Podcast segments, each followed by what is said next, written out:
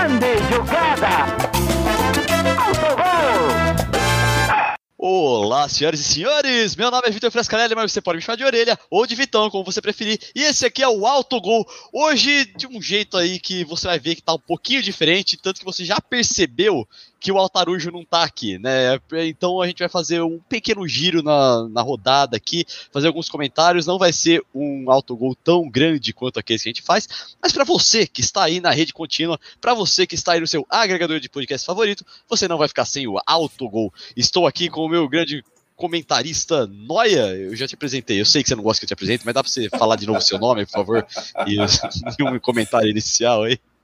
Não, até dá pra falar o, seu, o meu nome de, nesse caso, né? Porque Noia não é nome, é o meu apelido. Então eu posso falar que eu, o meu nome é Rafael Rafa Noia, né? Estamos aqui Isso. mais uma vez. É, mais uma vez, dessa vez, é mais uma vez, é, enchendo, enchendo linguiça, tapando buraco, porque a ideia principal a gente, era a gente não fazer o programa hoje, mas a gente tem muita consideração por quem insulta a gente, pelas duas pessoas que insultam a gente, né? É então, isso aí, ó. Pô, mas tá, tá com uma audiência boa aqui. Eu tô vendo aqui a galera assistindo a gente ao vivo na rede contínua. Para você que tá entrando aqui, não se esqueça de se inscrever aqui no YouTube da rede contínua. Para você que está escutando a gente através do seu agregador de podcast favorito, não se esqueça de, é, sei lá, inscrever, assinar, seguir o que tá escrito aí nesse botão em destaque aí, para você ficar por dentro de tudo que sai aqui no Autogol. Então, como eu falei, tipo, hoje a gente teve, tinha feito uma outra ideia ali, a gente vai deixar para semana que vem se nada acontecer, né, Noé? Se nada nessa semana chamar demais a nossa atenção. É, e aí, como o Altarujo teve um, um como é que é o nome? Como você é um imprevisto bastante é, grande. A gente resolveu fazer, não, vamos fazer um, um, programa só eu e o Noé aqui. Eu sou o Orelha Noé. E aí a gente dá um giro pela rodada. Faz tempo que a gente não fala sobre os resultados, né? A gente não não fala assim do que aconteceu nessa rodada do Brasileirão ou nessa semana. E é claro que a gente vai começar pelo que aconteceu pelo jogo de sábado, que foi o Palmeiras e Corinthians. Palmeiras e Corinthians. Noé, você que é um São Paulino, é o jogo que você gosta de assistir, ou que você gosta de acompanhar, sabendo que o seu time não está com, com nenhum risco ali? Ah, assim, eu, eu, normalmente não gosto de acompanhar Palmeiras e Corinthians no, nos últimos anos, porque é um, normalmente é um jogo chato. No, no sentido, o jogo chato no sentido de não é um jogo disputado. O Palmeiras, no, nesses últimos anos, ele sempre foi, sempre teve, tipo, no, de forma geral, um elenco bem superior ao Corinthians. Então, era meio que aquele, aquele, ele já nesses últimos dois, três anos, o Palmeiras sempre entrou muito favorito nessa disputa. Apesar de ser de ter aquela coisa de clássico é clássico, blá blá blá blá blá, a diferença entre os elencos de Corinthians e Flamengo e Palmeiras nos últimos três anos é, é bem grande, né? É, eu concordo, a gente sempre tem entrado aí, né, desde que teve a reforma da, da Crefisa, né, em, 2014, em 2015, a gente entrou com um certo favoritismo contra o Corinthians. Porém, em campo, esse favoritismo nem sempre se refletiu. Pelo contrário, a gente é, sempre é, é, mesmo na época do Carilli, né, era impossível ganhar do Corinthians. O Palmeiras ganhava de todo mundo, menos do Corinthians. Era sempre aquele 1 a 0 a gente tomava o gol no começo do jogo e depois perdia. É, e depois não conseguia fazer o, o, o empate ou a virada. É, o que mudou é que nesse ano aqui a gente fez aquele 4 a 0 Uhum. É, teve um Palmeiras 4, Corinthians 0. E a gente vai assim, ah, agora é. E o Corinthians tá com, tava com um time ruim e não sei o quê. E a, só que agora o Corinthians mudou, o Corinthians trouxe reforços, trouxe o Roger Guedes, que é um cara que eu dei uma queimada de língua aqui, porque eu falei, ah, o Roger Guedes, é, só porque ele vai pro Corinthians agora ele é craque. O Roger Guedes sempre, nunca foi craque. e ele foi lá e fez dois gols em cima do Palmeiras, é, é, né? Então... É, assim, o Roger Guedes nunca foi craque, mas se você, se você pensar pelo. É, as, foram quatro contratações pontuais que o Corinthians fez para aí do, entre o 4 a 0 e o, essa vitória de 2 a 1 de ontem, né? Foram quatro contratações pontuais. Foram o Roger Guedes, foi o Juliano, foi o Renato Augusto e foi o William. William. Uhum. Os quatro jogadores são, é, são melhores do que todo o resto de meio campo e ataque que o Corinthians tinha naquele 4 a 0 não, então, são, são jogadores que realmente pegam a camisa e vão Sim. sair jogando. E não, são, e não, e não são melhores, e não são melhores do que o do que, do que o Corinthians tinha. Tipo, eu acho que hoje o William o William, o William e o Renato Augusto são dois armadores melhores do que os armadores que o Palmeiras tem no elenco dele. Eu concordo. É porque eu, eu acho que o Rafael Veiga, às vezes eu não sei se eu coloco muita expectativa em cima dele, mas eu acho o Rafael Veiga um ótimo jogador. Uma coisa que é importante a gente perceber é que a galera, a, torcida do Palmeiras tem criticado muito o Abel por não fazer, ah, por que, que não coloca Patrick de Paula e Danilo para jogar? Por que, que não coloca o Scarpa para jogar? Aí, colocou, perdemos de 2 a 1 um do Corinthians. É, então, eu acho que a torcida do Palmeiras tem que dar mais. É, bom, a torcida. O, o, Abel tá bem seguro em relação à torcida do Palmeiras. A torcida do Palmeiras gosta do Abel. É, é, é a cornetagem que tem em cima dele. É uma cornetagem normal que tem, teria em cima de qualquer outro treinador que estaria do Palmeiras. Talvez seja até um pouco minimizada, eu diria. É, porque. E se fosse um, um, um, treinador que não tivesse ganhado que o Abel ganhou pelo Palmeiras, talvez a torcida do Palmeiras pegasse mais no pé, chamasse de burro com mais facilidade, esse tipo de coisa. Mas não, então a torcida do Palmeiras ainda passa um pano ali. Mas o que ficou bem claro é que o Abel, dessa vez, fez a escalação que a torcida pedia. Então, assim, não, é Danilo e Patrick de Paula, é não sei o que, é o Scarpa, e não deu certo não deu certo aí. E, e, assim, agora eu acho que podemos dar mais crédito ainda pro cara, deixa o cara falar, vamos parar de ficar enchendo o saco dele. Não, e assim, não deu certo bonito, né? Porque, porque não só o, o Palmeiras ele perdeu o jogo, como o Palmeiras não praticamente não levou perigo pro, contra o Corinthians, né? Você, você teve, você teve, você teve ali grandes, grandes momentos do Palmeiras o jogo inteiro. O gol que foi um chute despretensioso que desviou e enganou o goleiro, que é aquele gol Sim. achado, aquele gol achado, né? Não foi um gol, não foi um gol que foi criado, né? Não teve uma jogada ali, foi um chute que desviou, matou o goleiro nisso, tal. E duas bolas cruzadas na área que teve um, alguém do Palmeiras subindo livre, mas cabeceando ali em cima do Cássio. Não, não foi um desvio tão, tão perigoso assim. Mas fora isso, foi isso que o Palmeiras criou no jogo. E, é, inclusive. E o, e o, e o Corinthians saiu com a vitória de 2 a 1 que podia ter sido 3, 4, 5, pela quantidade de chances que criou ao longo do jogo. É, inclusive, eu, eu não assisti o jogo com imagens, eu escutei o jogo aqui na rede contínua. Aliás, para você que gosta do rádio, que gosta de escutar jogo, é, aqui na rede contínua a gente tem narração dos jogos, se inscreve aí.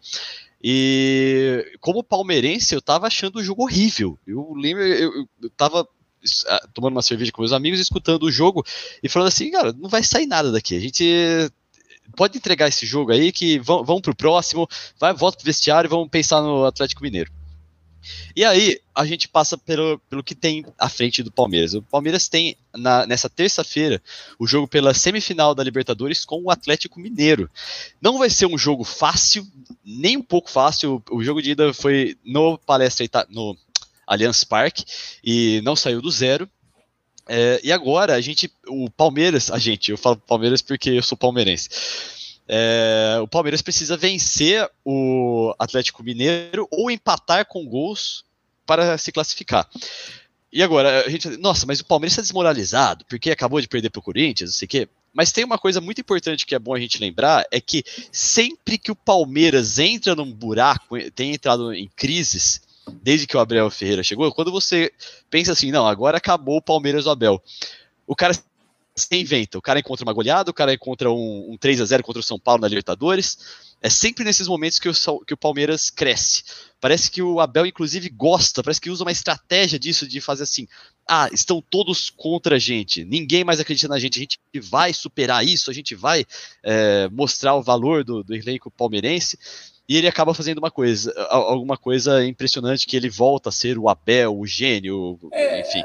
É, acho, que, acho que não só tipo essa parte de, de mental, né, de, de percepção, de percepção de que o Palmeiras está embaixo e tal, mas é que normalmente jogar jogar com sem a jogar sem a vantagem, sem a, a vantagem, né, jogar sem sem o, o, o, adversário achando que o Palmeiras está tá fraco, está tá aberto, né? Tá no ponto fraco, na hora de bater ali no Palmeiras e tal.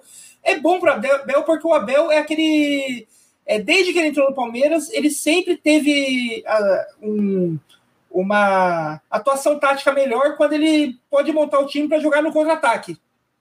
Então, tipo, quando, quando o, o, time acha que agora é a hora de matar o Palmeiras e vai para e, e vai cima, o Abel consegue fechar a casinha e montar um, um contra-ataque ali fulminante que mata. E ele não tem tanto. Ele, e o time nunca teve essa facilidade quando ele precisa se, se impor sobre o adversário, dominar o jogo. Ele até consegue, porque tem jogadores de qualidade no, no elenco para isso, mas não é a coisa da tática do Abel. Né? O Abel, desde que ele. Desde antes dele vir para o Palmeiras, ele já era aquele técnico conhecido por seus contra-ataques, né? E no Palmeiras, é, toda vez que o Palmeiras é, levou título com ele, foi sempre, normalmente, o que marcou ali os jogos mais decisivos foi algum contra-ataque mortal que, em uma roubada de bola, em dois, três passes, a, a, chegava alguém do o Rony, o Luiz Adriano, alguém na cara do gol sozinho, né?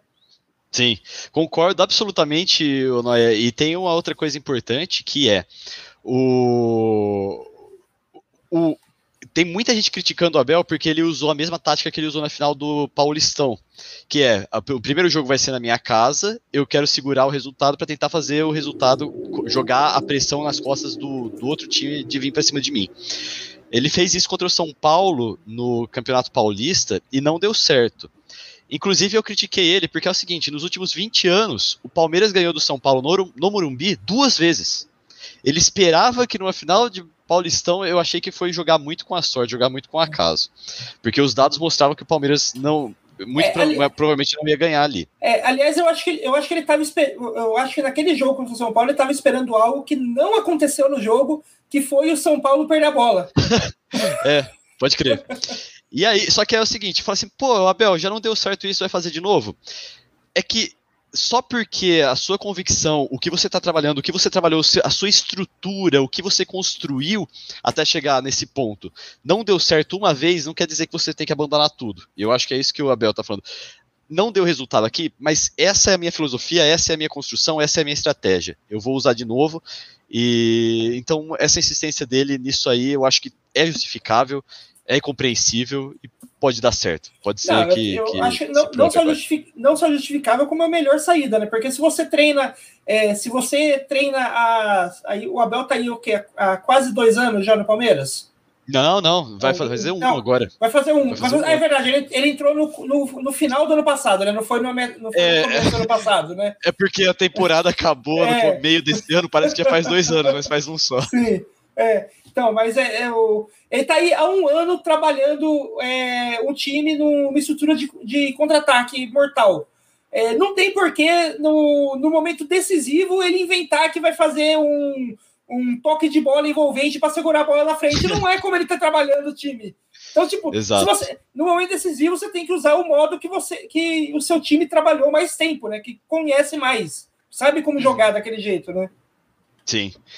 Bom, e Corinthians, Noia? Embalou de vez? Vai ganhar pro Libertadores? Qual é que é? Ah, eu acho que o, o, principalmente esse jogo aí do, do Palmeiras, é, ele mostrou uma coisa muito importante, não só para o Corinthians, mas para qualquer, acho qualquer time do, de qualquer lugar do mundo, que é quando você tem quatro jogadores de meio campo de qualidade e você domina o meio campo, você tem grande chance de ganhar.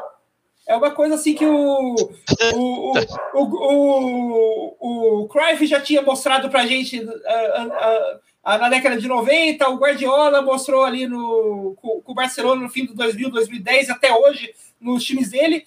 O, o, meio que a, a, a grande, a grande é, o grande diferencial do, do, time, do time dominar o outro é dominar o meio campo Qualquer jogo, quem Sim. domina o meio-campo, domina o jogo. Você pode até não ganhar, você pode dominar o meio-campo e, e ali tomar dois contra-ataques e perder.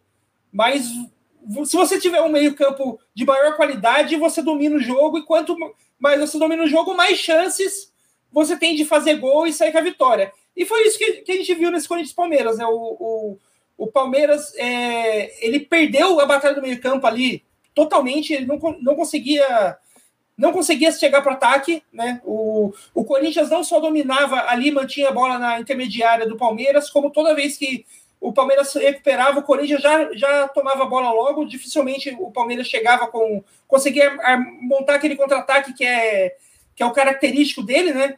E uhum. assim, deu, deu para deu perceber como montar um meio-campo com. Em vez de ter um meio-campo com um monte de cara esforçado, mas sem habilidade que era o Corinthians ali do Paulistão do primeiro semestre, e colocar os caras com habilidade ali para tocar bola e chegar no ataque faz diferença no time, né? Sei, não, ter o Juliano, William e Renato Augusto ali no meio de campo é uma vantagem incrível.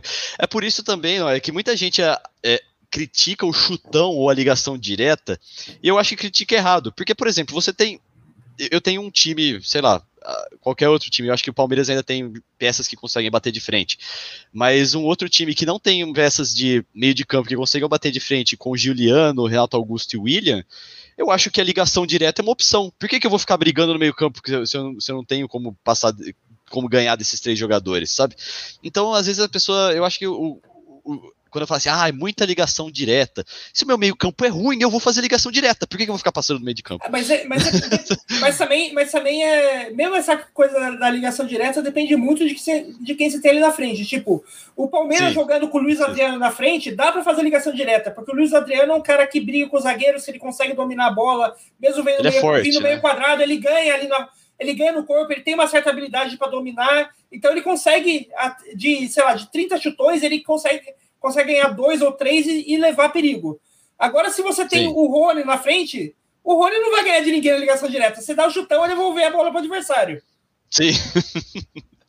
oh, não, mas eu não quero mais falar do Palmeiras, a gente tem que falar do Corinthians, porque o corintiano que está assistindo aqui fala assim, né, de novo voltou pro Palmeiras. É. Não, que, quais são as projeções do Corinthians para esse Brasileirão?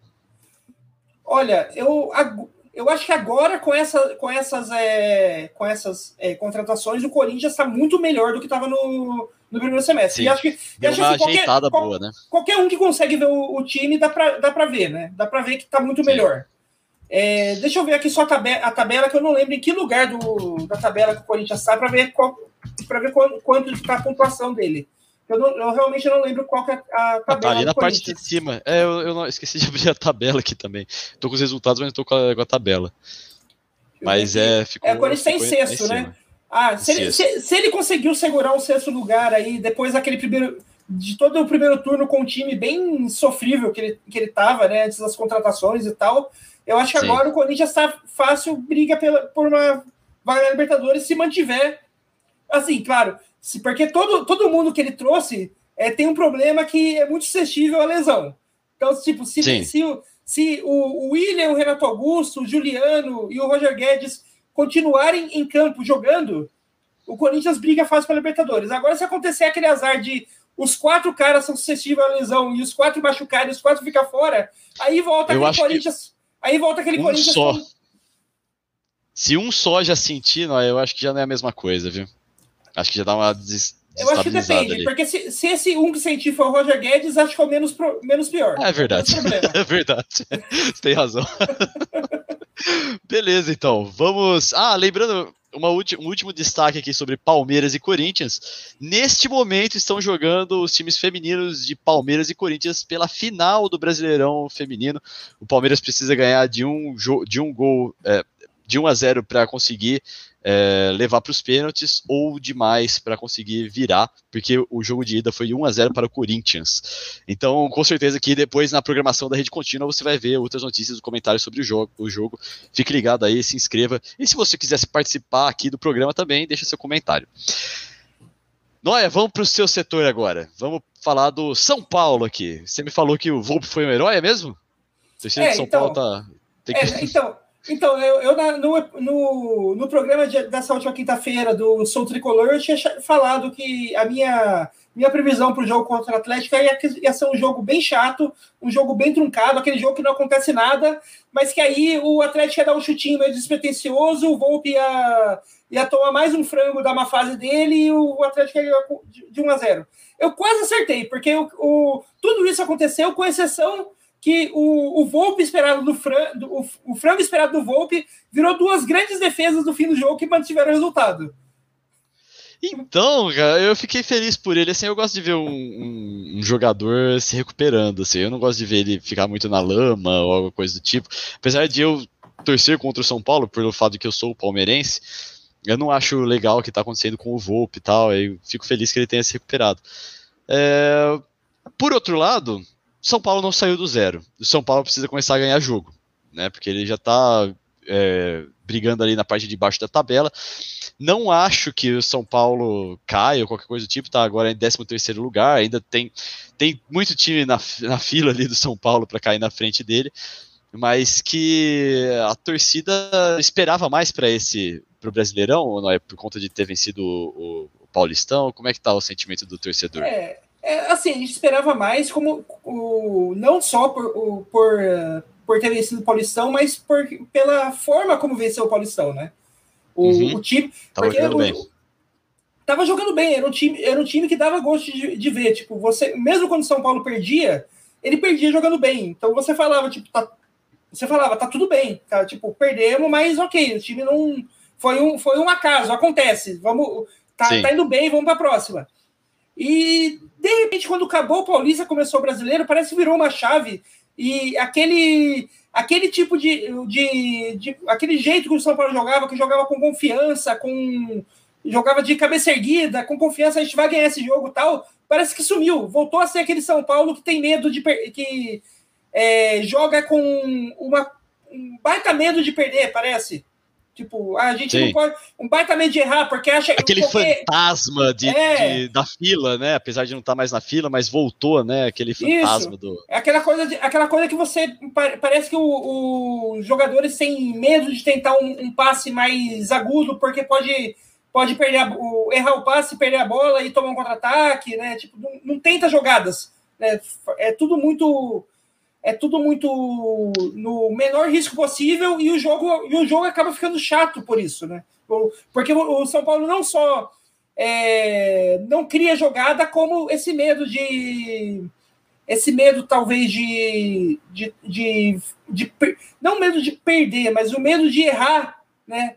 É, faz com que acabe. O medo de errar faz com que o time acabe errando e, e, e tomando alguns, alguns gols que não, não, precisava tomar, né? É uma questão de confiança, né, Noé? O Volpe, por exemplo, eu acho que é uma questão de confiança. Ele falhou e, e teve outro. Ele não é um jogador. Não é o goleiro horrível que ele foi nos últimos meses. Mas a, o fato dele ter a confiança dele minada, o constante medo de falhar, ou o constante pensamento de que eu vou falhar, sabe? Ele, tinha, ele já estava num, numa uma espiral psicológica ali que ia fazer ele falhar, que estava minando ele, que estava jogando contra ele. Eu acho que isso não é uma coisa só do Volpe, eu acho que o São Paulo em si parece que tem isso. Não estou nem falando dos jogadores, mas alguma coisa nos corredores do São Paulo. Uhum. Tem, tem, tá, tá, contaminando o time. Você concorda com isso ou eu tô falando besteira? Assim, é, tipo, alguma coisa tem ali, né? Como, como a já, já, já comentei o, quem, quem assistiu o Sou Tricolor a semana já ouviu a gente comentar bastante. A gente não dá para saber exatamente o que está tá acontecendo no São Paulo, porque por causa da pandemia não tá, você não tem é, o acesso tão fácil ao clube, né? Aquele, você não tem tipo aquela galera que fica dentro do clube o dia inteiro para saber o que está rolando e tal. Então você não, você não tem tantas informações como costuma ter, sobre os bastidores como a gente costuma ter no, em anos normais, né? Mas alguma coisa aconteceu, né? Para o São Paulo tá para ter essa, essa mudança de chave entre o Paulistão e o brasileiro, e o, São Paulo, e o time até, até agora não conseguiu é, se recuperar, né?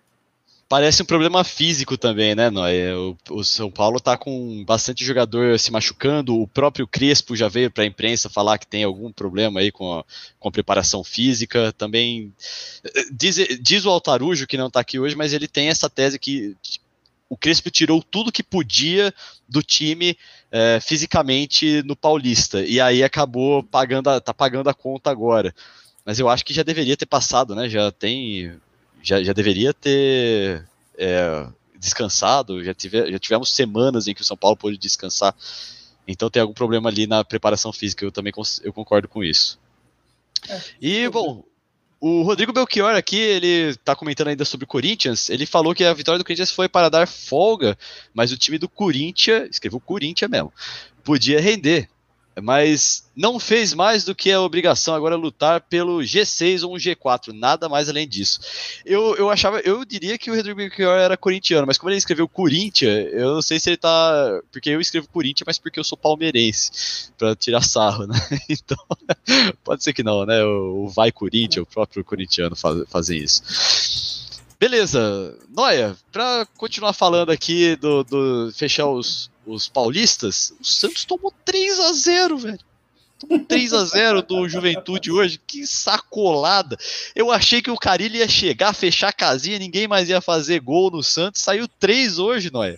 Ah, o problema é fechar a casinha com quem? Você já viu o elenco do Santos? é verdade. É bem preocupante. Né? Com quem? É porque, o, em tese, o, o Carilli, eu, eu acho que o pensamento foi: vamos combinar que o time de 2017 do Corinthians não era um time para ganhar Brasileirão? Vamos, vamos combinar Sim. isso? Não, o, o, time de 2017 do Corinthians não era para ganhar Brasileirão, mas o time de 2017 Sim. do Corinthians tinha bons nomes é, de meio campo e de defesa. Tá, é, pode crer. Ele, ele, não, ele não, tinha um e aí o cara ele conseguiu fazer um é, omelete. O time, do Corinthians, o time do Corinthians de 2017 não tinha um grande centroavante, não tinha, tipo, nomes de. Não era uma super seleção, mas tinha bons nomes, era um bom elenco, sem um centroavante. Sem um, um centroavante. Eu vou confessar que eu não lembro. Eu não lembro qual é o qual era a escalação do Corinthians ah, naquela vamos época. Ver, vamos ver agora, agora é. mesmo. Corinthians Boa, 2017, vai lá, vai né, atrás. do Carilli. É, então eu achei que o o pensamento do Santos foi esse aí. Não, a gente precisa de um cara para não cair, né? Um, porque o Santos está realmente perigando aí um rebaixamento, não está conseguindo os resultados e está brigando aí na, na, parte de baixo da tabela. Deixa eu ver aqui onde o Santos. Santos é o primeiro time fora da zona de rebaixamento. 24 pontos à frente do Bahia com 23. Então é uma situação assim alarmante. O Carilli, em tese, eu, eu imagino que o pensamento da diretoria santista era para assim como ele conseguiu tirar a leite de pedra ali na época do Corinthians, em 2017, ele também fechar aí a casinha do Santos e tirar alguma coisa. Qual era a escalação do Corinthians em 2017, não é? Então, tô, eu achei o elenco inteiro aqui, eu não achei a escalação. Deixa eu, deixa ah, tá. eu achar é. a escalação do Corinthians, do Corinthians. Pegar uma escalação de qualquer. de um jogo aqui contra o. Ah, o Google é, não tá é. ajudando. Eu tô clicando aqui no jogo, ele não tá me dando a escalação, mas ok. E agora o Noia acabou de cair, galera. Eu acho que ele fechou a Mas enfim, é, já que eu tô aqui com vocês, vou pedir para vocês se inscreverem na, na, na rede contínua e é, também fui, no nosso eu, podcast para quem está escutando. Aí, voltou. É, eu, fui, eu, fui, voltar a página aqui do Corinthians e eu, eu voltei do StreamYard. do StreamYard. Mas assim, o, o, Corinthians daquela, daquela época tinha, é, ali atrás, tinha na zaga, é, era Fagner, Valbuena ah, é bons nomes. Okay. Guilherme Arana, Guilherme Arana na lateral esquerdo. Jadson ah, Guilherme Arana estava na esquerda. Sim. Ah, Timão. Jadson, já tá bom. Tá Jadson no meio de campo. o Romero estava ainda no, no Corinthians naquela. Boa fase. Corinthians. Era o Romero, acho que foi a melhor fase do Romero no Corinthians, naquela Sim. fase lá. Então, tipo, não é, ele, ele não tinha uma seleção, não era aquele Corinthians é, do Tite, aquele Corinthians que foi campeão com o Tite, que era praticamente uma seleção. Mas ainda, tinha, ainda era um bom Corinthians, ainda tinha um, tinha um bom elenco, aquele, aquele Corinthians é, campeão é brasileiro. Não, é verdade. E agora eu acho que ficou, por exemplo, como eu falei aqui, né? Eu falei assim: ah, o time do Corinthians de 2017 não era para ganhar. Na verdade, é, olha como ficou marcado, né? Porque eu falei isso da minha cabeça, e aí a gente foi ver as peças e, pô, são boas peças. O Cássio no gol, por exemplo. Já, Sim, é aliás, aliás era, o, era o Cássio no gol e tinha o, o Walter ainda como reserva do Cássio, que também estava em boa Sim. fase e pegou, pegou alguns jogos importantes naquele, naquele período. Jogou contra o Palmeiras. É, que foi uma época que o Cássio deu uma. Deu uma. O, teve uma, passou por uma fase ruim, tipo o Volpe passa hoje, e daí tiraram o Cássio para se preservar ele e colocaram o Walter, e o Walter segurou bem ali o, o Corinthians Sim. durante alguns jogos. É, e aí eu acho que o Santos talvez possa ter caído na mesma armadilha que eu caí agora, de falar que o Carilli conseguiu tirar pedra com leite de pedra com um elenco limitado, mas o elenco do Corinthians era bom. Uhum. então, talvez. É. E aí, Noé, o Santos cai? As Assim, é, eu acho que ele tem elenco para não cair, porque assim, o, elenco, o time do Santos não é um super time, mas é, é um elenco melhor do que de esporte, é um elenco melhor do que de América. Do Grêmio, por exemplo, porque o Grêmio está abaixo do Santos ainda. Sim, o Grêmio eu acho que está numa situação mais complicada que o Santos. É, você acha que é porque assim, ó, o Santos ele tá numa fase em que ele teve nos últimos cinco jogos três derrotas e dois empates. Já o Grêmio nos últimos cinco jogos teve duas derrotas e três vitórias. Então, em tese, o Grêmio tá numa crescente aí, tá numa tá em mais, eu vejo em, um gráfico que vamos lá, dois gráficos, o do Santos está descendo e do Grêmio está subindo. Então, em tese, o Grêmio passa o Santos em pouco tempo. Se, é, assim, é que, É que eu, eu, eu, assim, eu acredito, não acredito tanto no Grêmio, porque eu não acredito no Felipão. É sacanagem você falar isso do Felipão, hein, cara? Pô, o cara, o cara foi campeão brasileiro em 2018 aí agora, bicho. Mas eu, eu, mesmo naquela época, eu não achava que. Eu, eu achei que foi um, um, golpe de sorte, porque o Felipão já não era até. já não mostrava que tinha. que tinha. É, digamos assim, o, uma visão técnica de diferenciada que pudesse tirar, um, tirar mais do que um time tem a oferecer. Tá. É porque eu acho que na época tem. Quando você tá numa condição que tá, por exemplo, o, o Grêmio, é, eu acho que você começa a ter que trabalhar de um jeito que o Felipão trabalha, que é aquela coisa do tentar motivar o jogador, é, fazer o jogador realmente acreditar no trabalho, fechar a família, fechar o grupo, falar assim, não, só com a força de todos nós juntos nós vamos conseguir sair disso. E, coisa que ele, por exemplo, não conseguiu fazer com o Palmeiras, que caiu em 2013, né? Uhum. Em 2012, não, aliás. Tipo, tipo não, não tô, 2013. Tipo, não, não, não tô falando que o, que o Felipão não vai conseguir fazer isso com o Grêmio, mas eu não, uhum. eu não, eu não, não acredito tanto quanto no Felipão de hoje, quanto eu acreditava no Felipão do começo dos anos 2000. Que, então, em que era, tese é, para mim, para mim hoje o Felipão é, tá no mesmo no mesmo rol de técnico que, que eu colocaria o Luxemburgo, que são técnicos que, que pegam times muito mais pelas glórias que eles tiveram 20 anos atrás do que pelo trabalho que eles têm mostrado recentemente. Sim, eu concordo, mas eu gostei do, de uma coisa que o Luxemburgo falou quando ele chegou no Cruzeiro, que foi assim, bicho, aqui ninguém vai conseguir ganhar de técnica, em passe, em é, tititi, Aqui vai ter que ser na raça, vai ter que ser no enfiar o pé e dar o último gás e, eu achei e, e, jogar feio e brigar a bola e trombando até a bola entrar. Eu achei que, pô, é, é um bom modo de você pegar jogadores, um elenco limitado e conseguir fazer eles tirarem alguma coisa ali. Eu achei interessante a tentativa. Vamos ver como é que como é que vira isso, né? É, tipo, tipo, deixando claro, não é que eu acho que vai dar errado ou que eu eu sou assim, tipo, eu, eu não acredito. Tipo, eu acho que tem mais chance de, dar, de, de não dar certo do que de dar certo, mas sempre vai dar certo. Eu posso estar errado. É, não seria a primeira vez que eu estou errado, então. e tá tudo bem, está tá errado. Tudo certo, é. Mas você aí, para você que tá assistindo a gente e quer.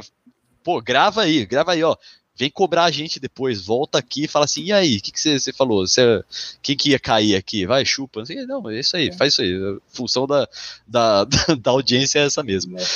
É, Pô, aliás, outro... Aliás, antes de fechar o Santos, do, do Santos, eu queria falar do um, uma tretinha de Twitter que envolveu rolando o, que rolou ah, envolvendo é o Santos. Que Logo depois do Santos perder, o Caio Jorge, que é ex-atacante do Santos, né? Ele, ele deu uma forçadinha para sair do, do, Santos aí nessa janela, e hoje ele é atacante do Juventus, da, da Itália. E ele deu um. Ele tweetou, tipo, logo depois ele apagou o, o tweet, mas ele tweetou o, um comentário falando que. Ah, e o problema era o atacante, né? Porque na, na época dele, na época que ele era o atacante titular do Santos, é, o, a torcida pegava muito no pé dele, falando que com, com um atacante que nem ele, que não, não, o Santos não ia para frente mesmo, porque ele não fazia gol, e blá, blá, blá, blá, blá, blá. Aquela coisa que a gente tá, tá, tá acostumado, que sabe que a torcida fala para todo mundo, né?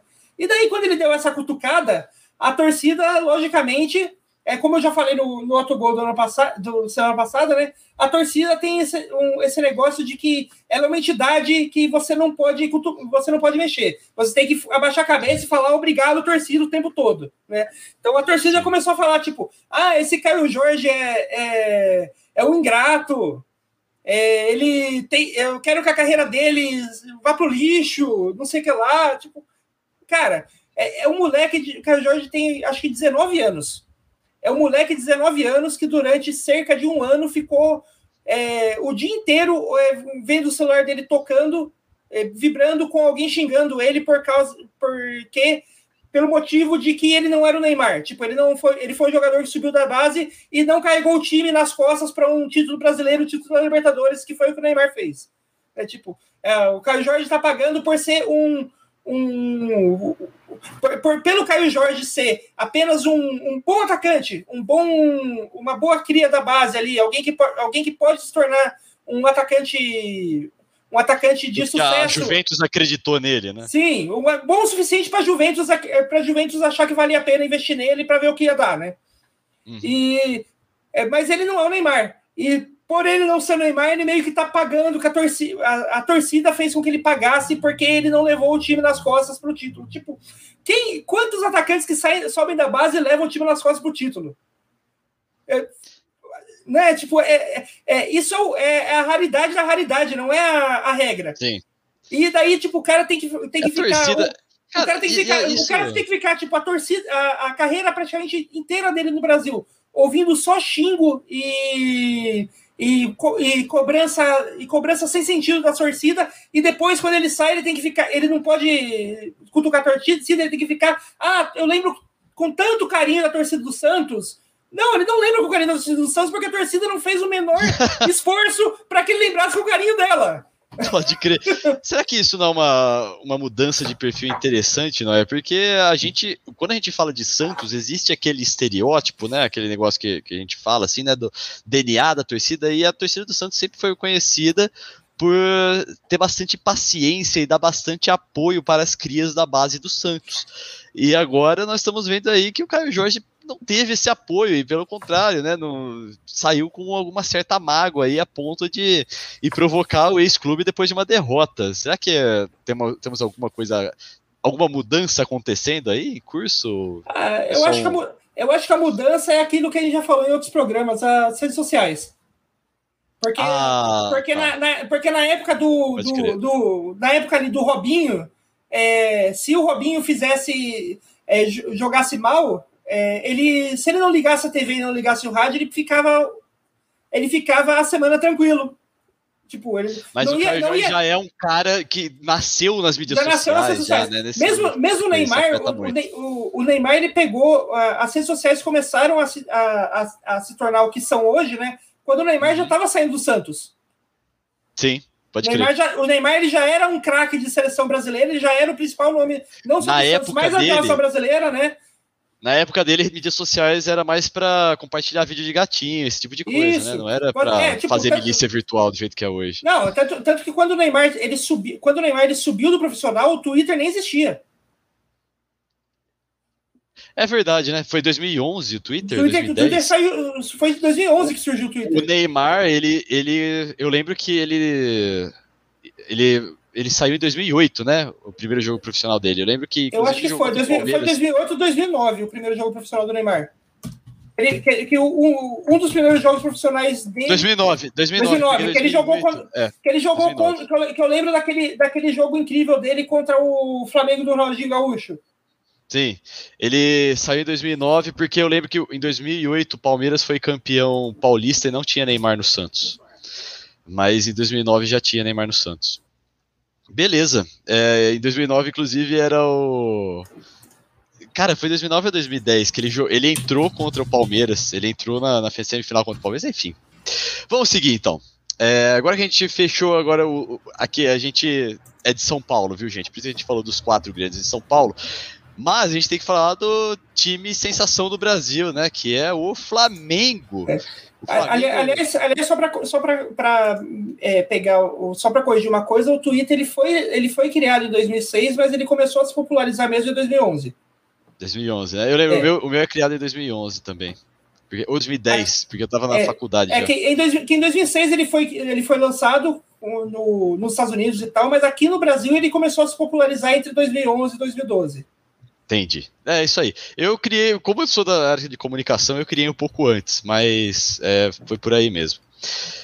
Noia, e aí, o Flamengo empatou, não fez um bom jogo contra o Barcelona de Guayaquil no meio da semana, né? Apesar de ter ganhado de 2 a 0 O time foi criticado, é, porque poderia ter feito mais, e agora empatou em 1 a 1 com o América Mineiro e e é isso aí, agora está sendo bastante criticado, está falando que já tá saindo na mídia aí que os torcedores já estão falando que acabou o Flamengo, acabou o gás. Ah, quem, quem tá, quem, não, quem, quem tá. Quem, Só exagerado, tá, né? Não, quem tá criticando o, o, o Flamengo por esse empate aí não viu o jogo, porque esse, esse empate do Flamengo com o América foi é, aquele empate da falta, de, da falta de sorte barra incompetência, porque o Flamengo criou umas 40 chances de gol, mas tudo foi para fora na mão do goleiro. Ah, então, eu não assisti o jogo, mas eu fiquei assustado com as pessoas falando que acabou o gás do Flamengo. Gente, eu, só porque o time não ganhou, porque o time parou de golear todo o jogo, é, agora acabou, porque empatou com o América Mineiro. Calma, né, gente? Não, um abraço eu, pro Marcelo. Só um abraço aqui pro Marcelo Cota, que mandou aqui um boa noite, novo amigo. Boa noite, Marcelo Cota. Continue. Desculpe. Não, mas o. O Flamengo é. Assim, tipo, o Flamengo, esse jogo, ele.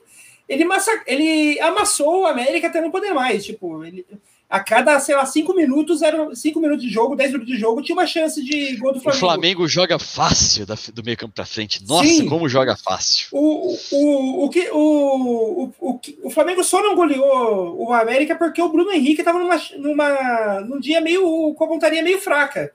Que teve uma. O Bruno Henrique teve umas quatro, cinco oportunidades, e ele, ele o goleiro, ele chutou para fora e na mão do goleiro.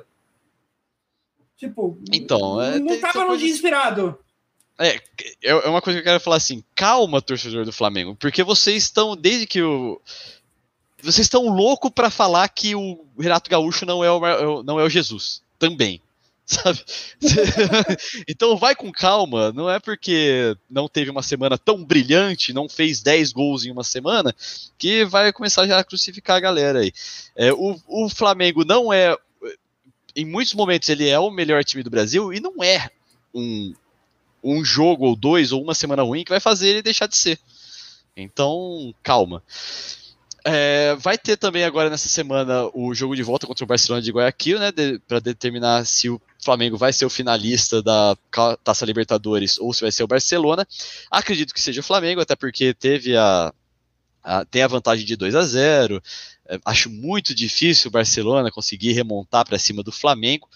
Mas eu quero falar algumas coisas sobre a Libertadores, não é? escreve o que eu tô te falando. Você aí que tá assistindo a gente, pode gravar, pode printar, sei lá, fala qualquer coisa aqui, ó. Flamengo vai para a final. Se for a final Flamengo e Atlético Mineiro, o Atlético, o Flamengo vai ser campeão da Libertadores. Se for Flamengo e Palmeiras, Palmeiras vai ser campeão. Só que se for Palmeiras e Barcelona de Guayaquil, Bar Barcelona de Guayaquil campeão eu tenho certeza, isso é Palmeiras. Pode, pode anotar o que eu tô falando. Marcelo Cota mandou aqui, ó. Boa noite, amigos. O problema é que o Renato não tá sabendo mexer, até entendo, vem sendo cansativo. Então, o problema vem tendo muita, muito fraco. Muito, muito fraca a sua defesa. Eu concordo que a defesa do Flamengo é o ponto fraco. O, o Flamengo é um time do meio-campo para trás e outro time do meio-campo para frente. É que o meio-campo para frente é tão tem um volume de, de jogo tão forte, tão intenso, que ele acaba não deixando a defesa exposta. Né, um... É, é, Só que é, é, a, contratação do, do Davi Luiz, inclusive, é pensando nisso aí, deixar em melhorar o sistema defensivo. É, assim, é que, é que o Flamengo ele tá, ele tá tendo talvez um, nesses últimos, pelo menos nesses últimos dois jogos, né, contra o Barcelona e contra o América Mineiro, é, ele teve, tá tendo um problema de, de, de pontaria, né? Ele tá criando chances, mas ele não tá aproveitando.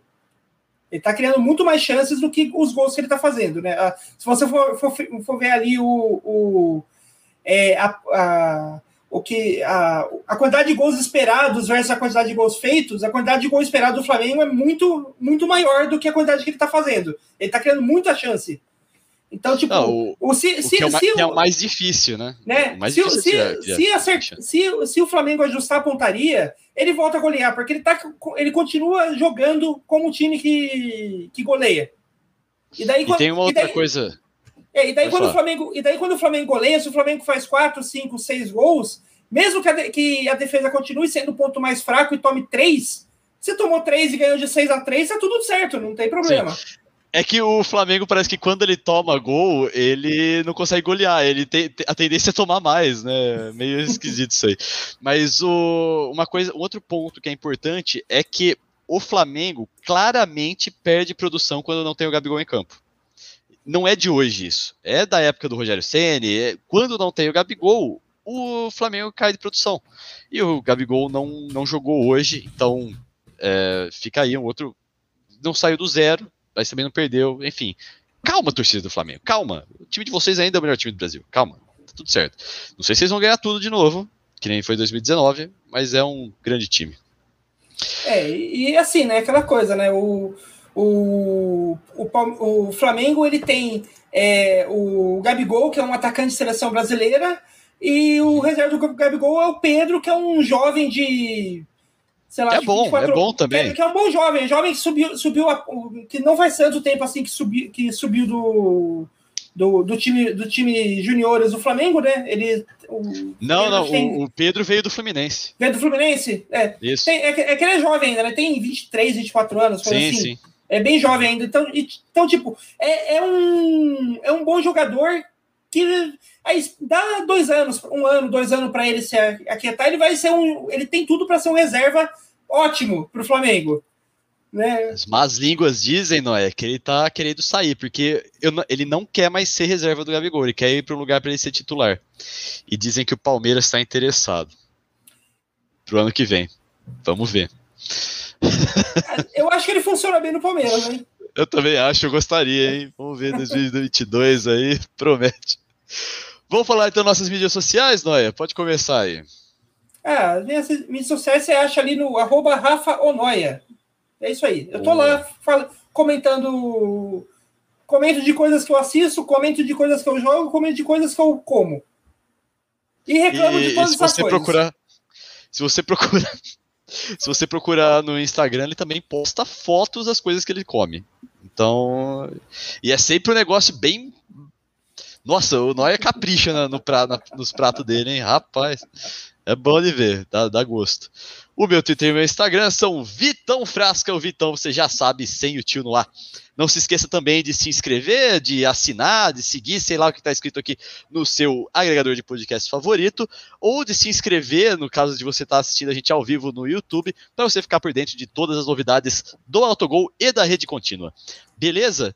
Noia, é, como eu já avisei aqui para nossa, nossa audiência, a gente está num num episódio que não é normal, né? Tivemos um imprevisto aí, o Altario não está aqui com a gente.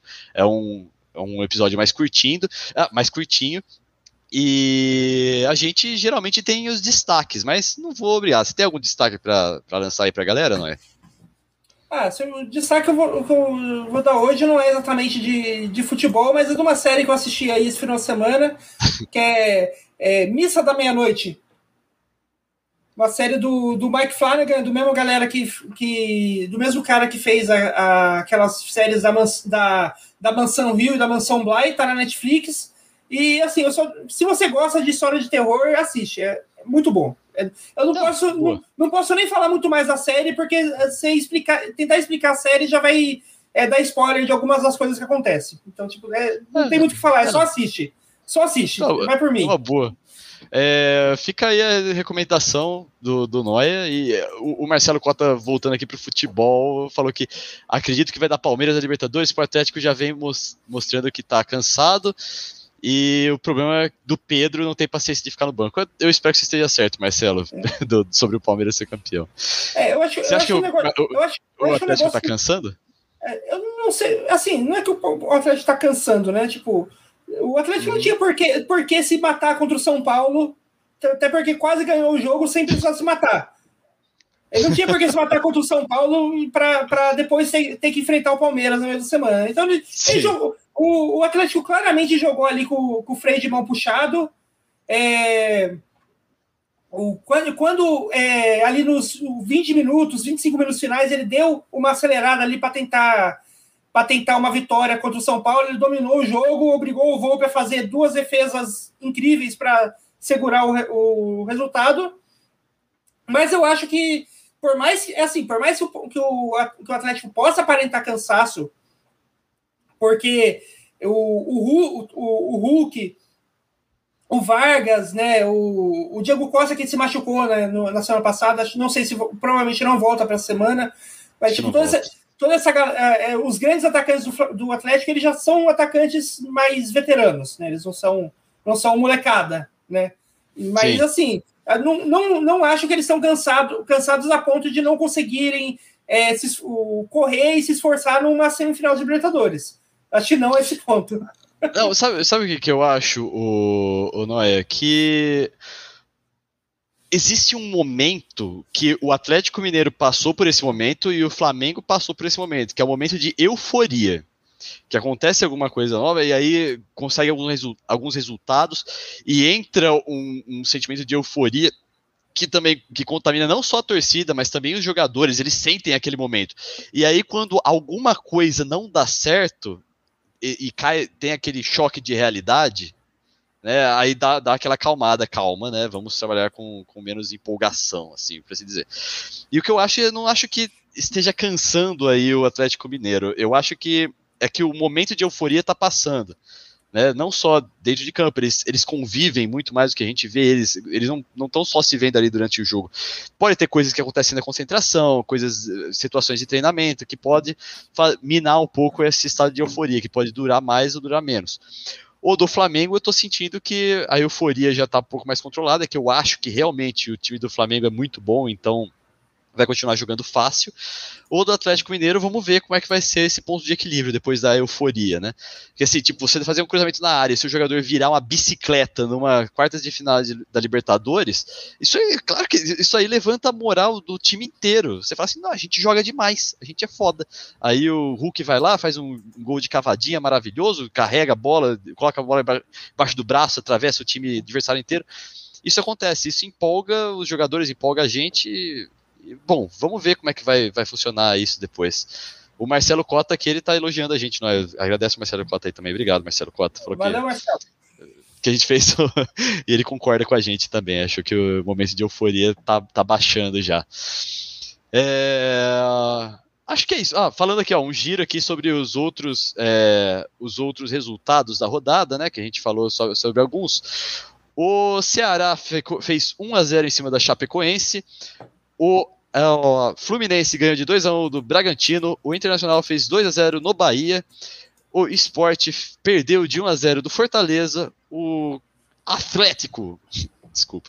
O Atlético Paranaense Desculpa, foi mal, não resisto. O Atlético Paranaense ganhou de 4 a 2 do Grêmio, jogão. E o Goianiense, o Atlético Goianiense, ficou no 0 a 0 com o Cuiabá, o clássico ali do Centro-Oeste do Brasil. Beleza. É isso, não é? é Acabou o podcast. É isso aí. Boa noite para todo mundo. Até semana que vem. tchau, tchau.